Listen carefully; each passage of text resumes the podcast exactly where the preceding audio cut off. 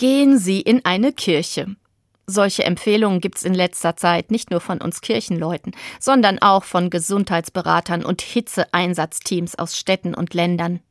Denn die Klimakrise heizt uns mittlerweile so ein, dass es im Sommer auf den Straßen und den Plätzen kaum noch zu ertragen ist. Orte sind gefragt, an denen es keine 35 Grad heiß ist, an denen man sich ein wenig abkühlen und ausruhen kann. Und oft sind die Kirchen tatsächlich genau solche Orte alte Gemäuer, die die Hitze draußen lassen und in denen es ein paar Grad weniger hat als draußen. Ich habe das diesen Sommer auch öfter gemacht, mich zwischen den Einkäufen oder auch im Urlaub nach einer Besichtigungstour in eine Kirche gesetzt.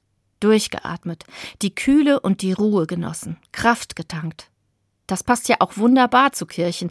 Sie wollen schon immer Kraftorte sein, besondere Orte, an denen ich meinen Kummer einem höheren Wesen anvertrauen kann vielleicht auch eindringlich um etwas bitten kann, was mir auf dem Herzen liegt. Wenn ich jetzt in diesem Hitzesommer in einer Kirche war, habe ich mich nicht nur abgekühlt, sondern Gott auch um etwas gebeten. Um Kraft etwa für die Menschen, die unter der Sommerhitze besonders leiden.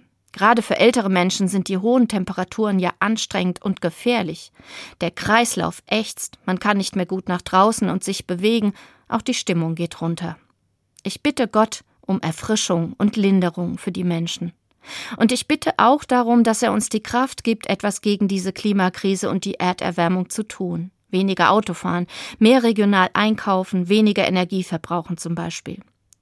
Für mich sind Kirchen Orte, an denen ich wunderbar abkühlen kann.